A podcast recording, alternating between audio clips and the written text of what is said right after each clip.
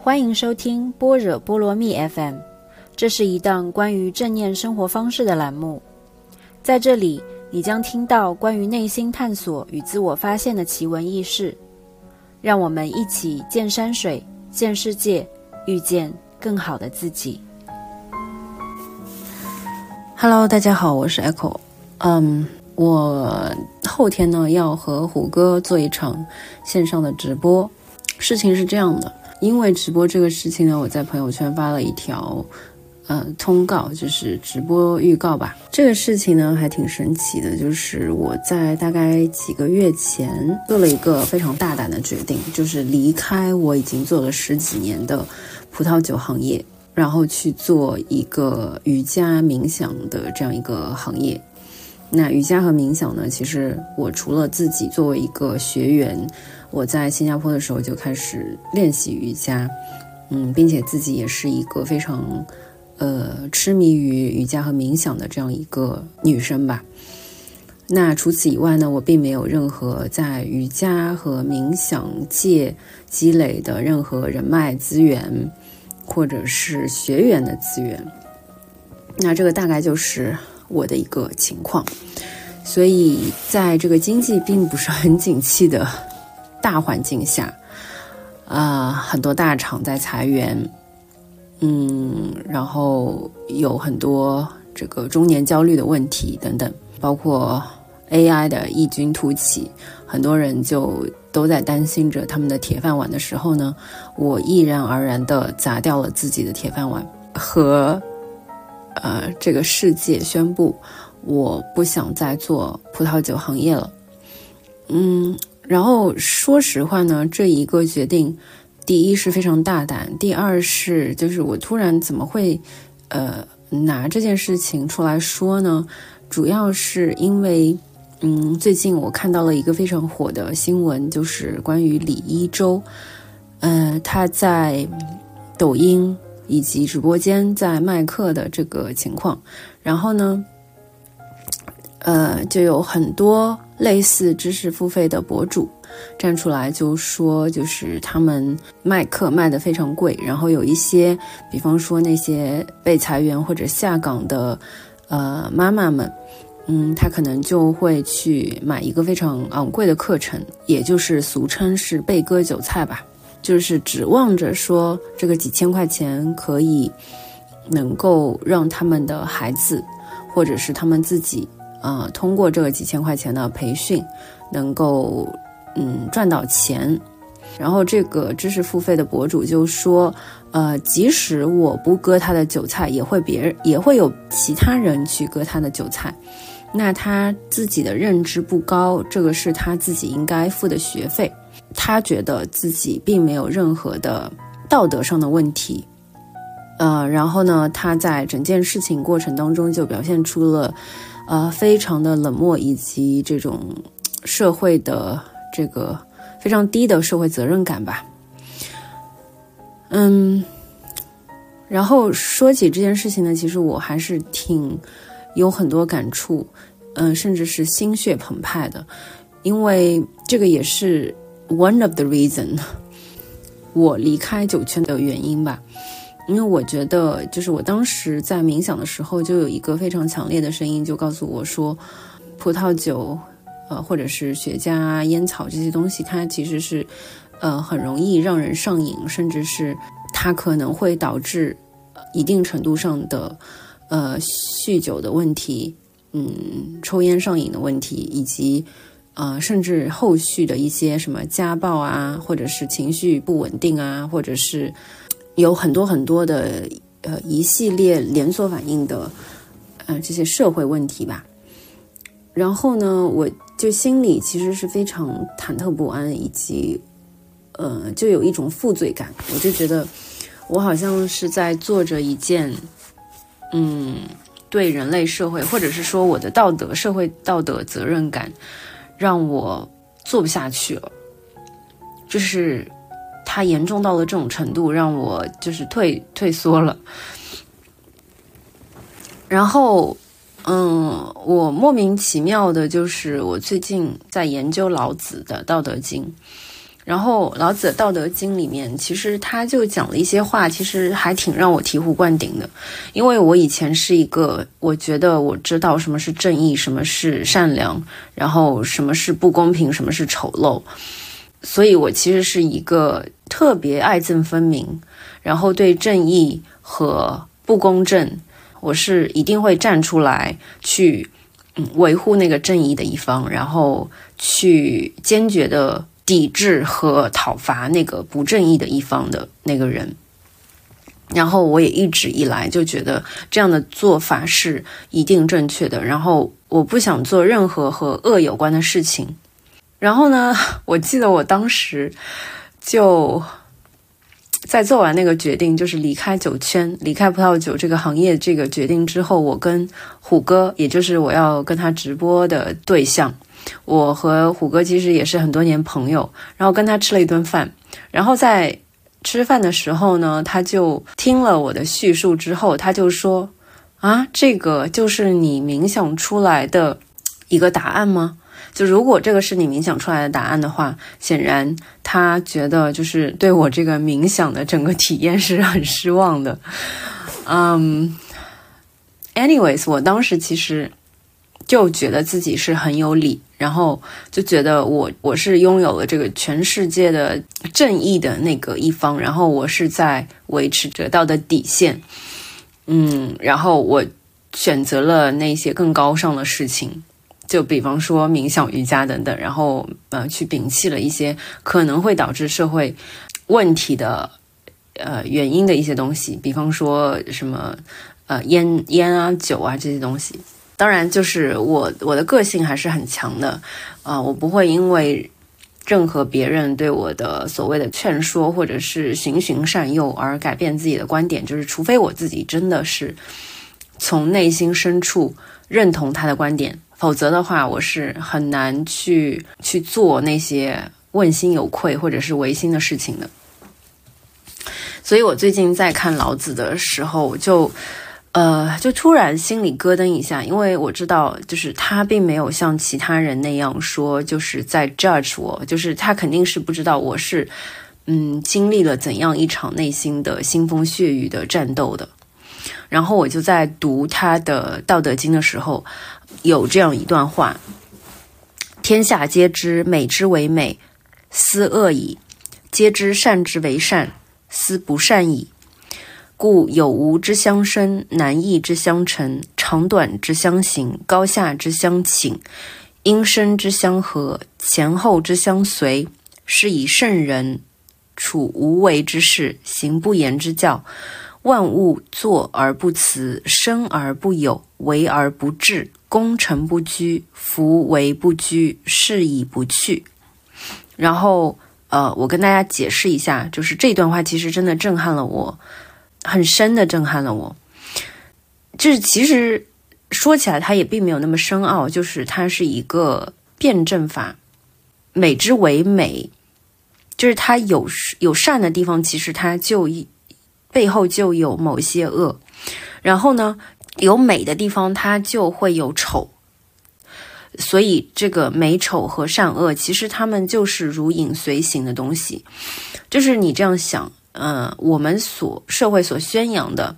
嗯，好像冥想、瑜伽这些东西是正能量 （positive），那些喝酒和抽烟就是负能量，对吧？但是其实什么是善，什么是恶？如果说那个，嗯，某一个人他抛弃，比方说他的年老的父母或者是孩子，然后一个人去做所谓的冥想、瑜伽，然后看起来仙风道骨的样子，但是他。其实就是他做这件事情是有很多人在为他背负很多的社会责任的。那这个时候，他的所谓的外表看起来的善还是善吗？然后另外一方面，嗯，就比方说所谓的葡萄酒或者是雪茄这些东西，就是这个社会链条或者是产业链条，其实已经在那边了。嗯，我并不是想要去维护那些说什么我我如果我不割韭他们的韭菜，也有其他人会割他们韭菜，或者说如果我不去卖香烟的话，其他人也会去卖香烟给给那些客户。但是我想说的就是，当你站在更高的层次上去看这个问题的时候，你就会发现，比方说，我就拿我自己的行业，就是葡萄酒行业来说，虽然说葡萄酒，如果你喝多了，你酗酒，它确实会导致一系列一些社会问题，但是呢，嗯，如果你站在更高维度，你去往产业链的上层，或者是你沿着产业链去。走，一直走到它的追溯到最上的源头的话，你就会发现，其实葡萄酒这个东西，第一是它因为它是一个农业，所以呢，它需要种很多的树，就本身它其实就是一个保护环境的事情，而不是破坏环境。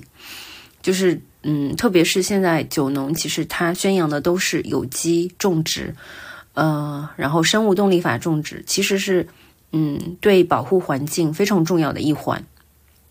如果相比于去制造原子弹 或者是核弹，就其实这个问题也，嗯，甚至就是，呃，可以引申到奥本海默的那部电影，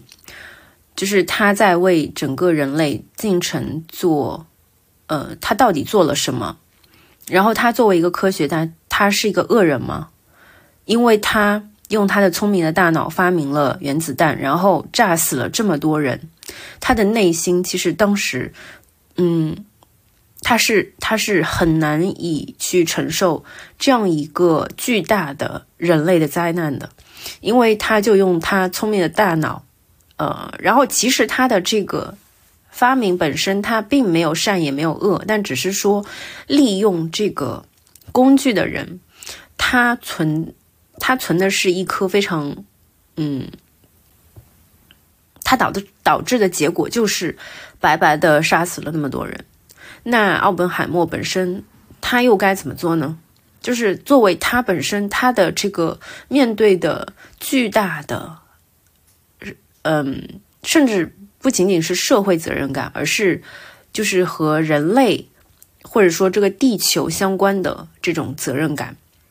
就是他应该去怎么面对这个世界呢？我觉得其实。嗯，我我当时我记得我在澳洲看的这部电影，然后我看完之后，其实真的，嗯，心里也真的是非常的翻江倒海。就是我觉得人类，你真的真的很难去，就是你一辈子，就是。嗯，除了说你可能有很多就是这种怀才不遇啊等等的问题以外，就即使你是，嗯，在一个怀才急遇的这样一个非常好的时代里，然后你被你被伯乐相中了，然后你做的任何的贡献都能够在最好的平台上面以最大程度的价值体现出来，但即使是这样的一个啊好的时代。你也会面对呃面临这种叩问和就是人之生而为人，你到底为这个世界做了什么？嗯，然后我们如何去自洽，去和自己相处？就是嗯，你是一个 OK，你是一个聪明的人，和你是一个善良的人，然后。就是所谓的这些聪明和善良，其实它都是一种二元二元对立的二元论。嗯，就好像在说你聪明的时候，就摒弃了一切的呃笨和傻。当然，那你说真的，世界上有所谓绝对的聪明和绝对的善良吗？其实并没有。嗯，比方说像很多聪明的科学家，他其实在生活自理方面，或者是在。嗯，除了他研他所钻研的那个学科以外的其他学科，他可能都是很笨的。嗯，甚至有很多名人，就是他可能在某些方面，嗯，是非常晚熟、非常幼稚的。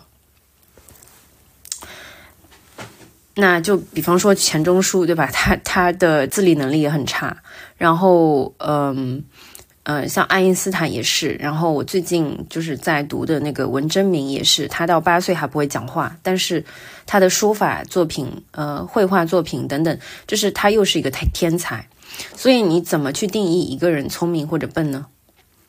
然后另外一个就是我们所说的，呃，你怎么去定义一个人是善还是恶呢？就是如果说葡萄酒行业，第一是，呃。你其实，在某种程度上，你是做了一个保护环境的事情，因为你，呃，在源头上保护了农业生产这一件这个事情，然后你把葡萄酒这个东西卖给了有需要的人。第一是他们的生活品质很可能得到了提高，就是只要是他们没有过度的酗酒。第二是作为那些酒农，你又提高了他们的生活水平和质量。那这一些这一部分人又是。一个非常大的群体，所以，嗯，其实从这个源头上来说，你对环境的保护，对呃这些人的生计，嗯，还有产业链条上面无数的嗯需要在这个葡萄酒这一个链条上呃谋生存的那些进口商也好，或者是 distributor 也好，其实他们。呃，包括那些 educator 啊，connoisseur，还有 sommelier，其实他们都是是需要靠这个葡萄酒去谋生存的，就是这个是他们安身立命之本。那如果呃，如果说你把这些人通通就是一棍子打死，就是你不让他们有饭吃，这个产业就从此嗯不再存在的话，那。这件事情，你你是做了一件好事情吗？就是这个是善的吗？所以没有所谓的善和恶。嗯，我最近就就真的发现，就是嗯，可能有些道理我很早以前 可能就懂了，但是嗯，当我自己就是钻牛角尖，就钻在那个牛角尖的时候，然后我在。被某一些就是古人的话，嗯，一点一点的绕出来，就是他帮我去解开了我这个牛角，然后让我自己在那个牛角里待一段时间。我觉得其实他是很有必要的，就是他让我终于知道了，嗯，不值这件事情有多重要。就是其实，嗯，我在之前冥想的那个。嗯，那个 result 就是我决定不再做葡萄酒行业这个决定吧。其实就是一种，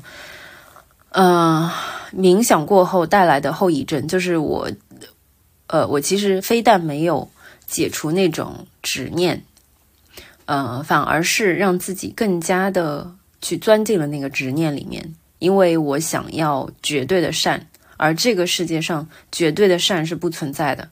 就是如果我想象我自己失业了，然后我需要靠我的父母去养我的话，那这个是一个多么糟糕的事情。嗯，所以我现在就是也开始呃 losing myself，就是我越来越越多的就觉得说，其实啊，好像做葡萄酒，我为什么要给自己那种一种 humiliation？我我真的我在去年的时候就有有一段时间，我就有一种。羞辱感、自我羞耻感，我不知道这这种羞耻感是从何而来，就是我没有办法跟自己很好的自洽。这是我一方面好像又为自己感到骄傲，因为我读了那么多东西，喝了那么多酒，然后我是一个非常专业的嗯酒评家、教育者，嗯，然后选酒人、买酒买手，呃，包括。私人酒窖的选酒人，嗯，然后展会的策展人，就是所有这些 title，就是我在为自己自豪的同时呢，我又隐隐的觉得，好像我内心深处又一直觉得，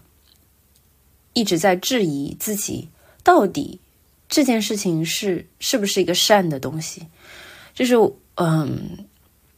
我一直好像一方面又为自己自豪，一方面又为自己感到羞耻和羞辱，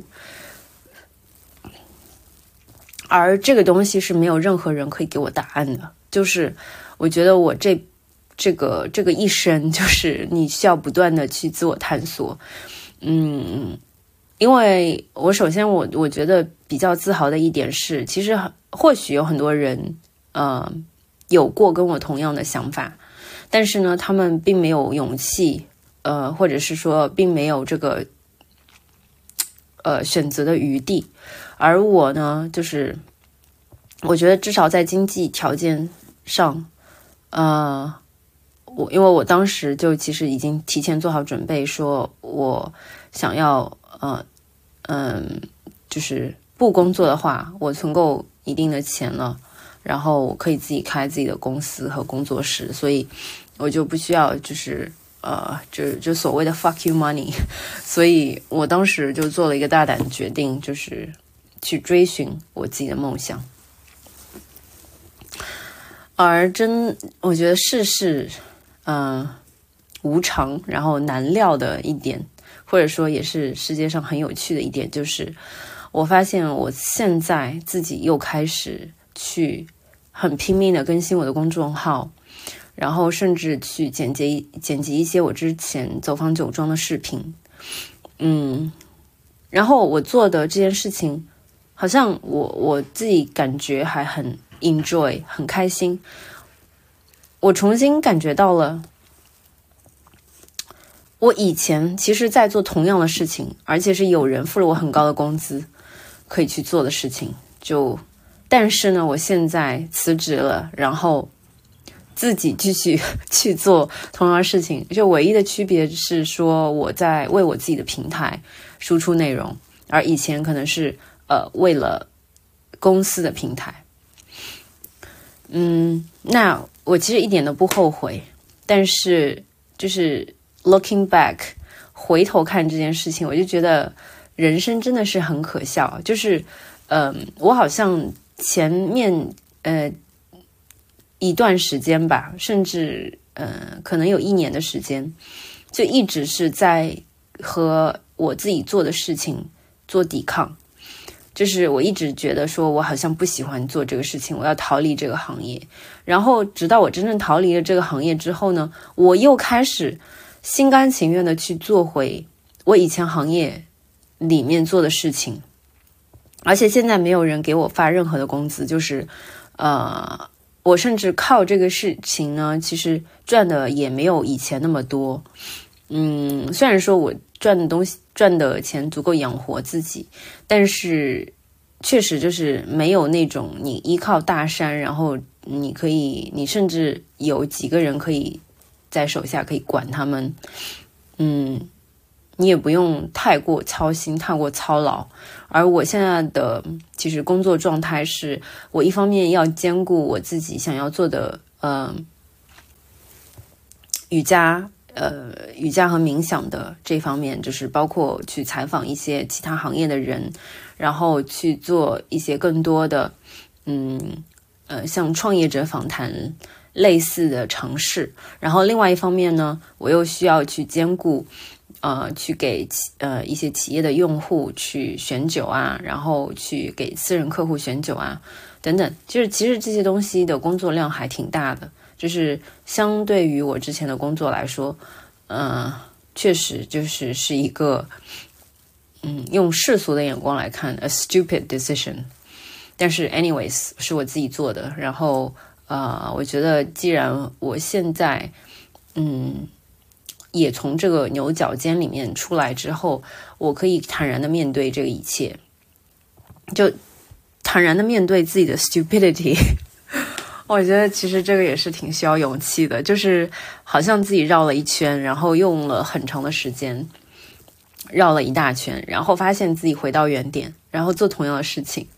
就这有就有点像就是嗯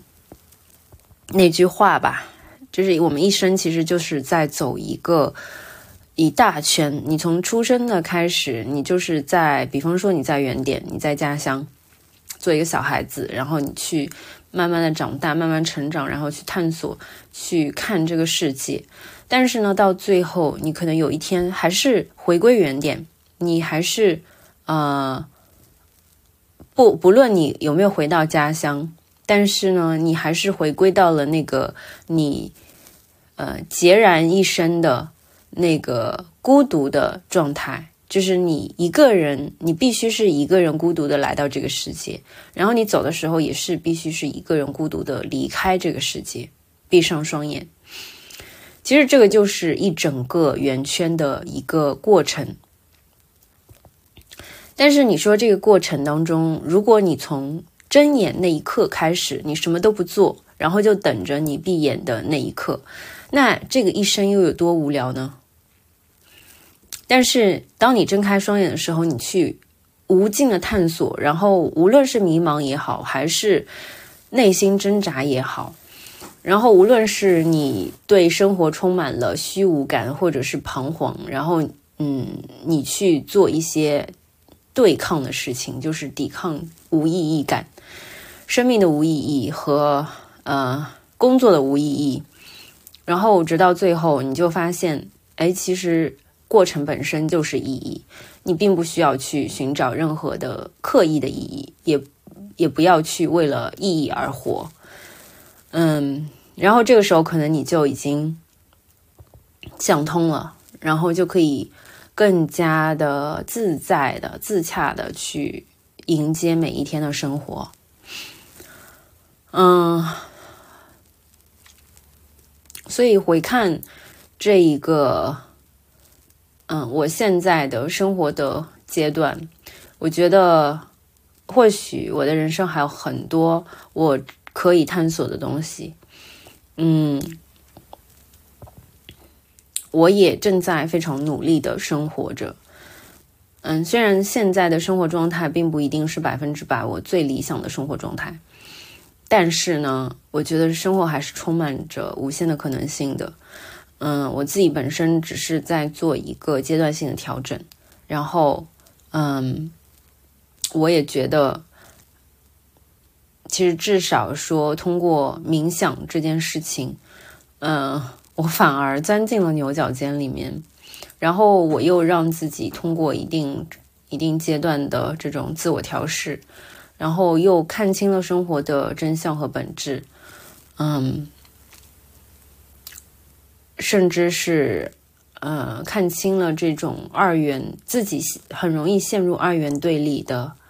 这种思维模式里面。所谓的善恶美丑这些东西的，呃，实际上的不存在。嗯，也会让我觉得其实是大松一口气的，因为我们并没有必要太过用力的。去纠结一些问题，就只要你，嗯，想清楚了，没有所谓的二元对立，其实这个世界就会对我们宽容很多，嗯，因为你就不会再去刻意的去追求所谓的美，所谓的善，嗯，知道说所有的善里面都有恶，但是同时所有的恶里面也有善，那。我们只要保持，嗯，心态的中立，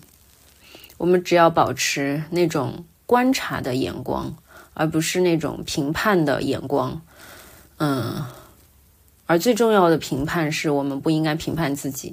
就像我之前评判自己是不是在做一个对社对社会啊有坏处的事情，或者有坏处的事业。那这个时候，我们就会放过自己一马吧。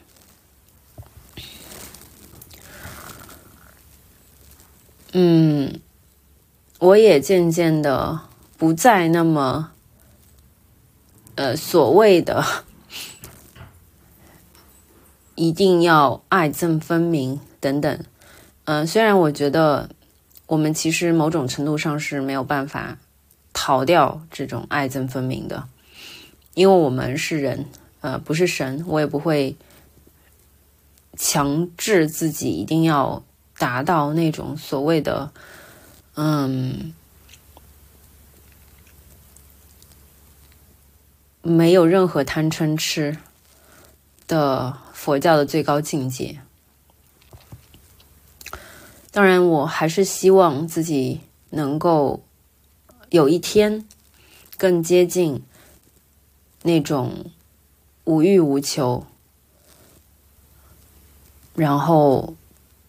没有任何执念，没有任何牵挂，没有任何挂碍的这种终极幸福的人生状态。也在这里祝愿。所有听这期节目的人，和自己妥协，和自己自洽，和这个世界达成和解，快乐的活着，就是最大的意义。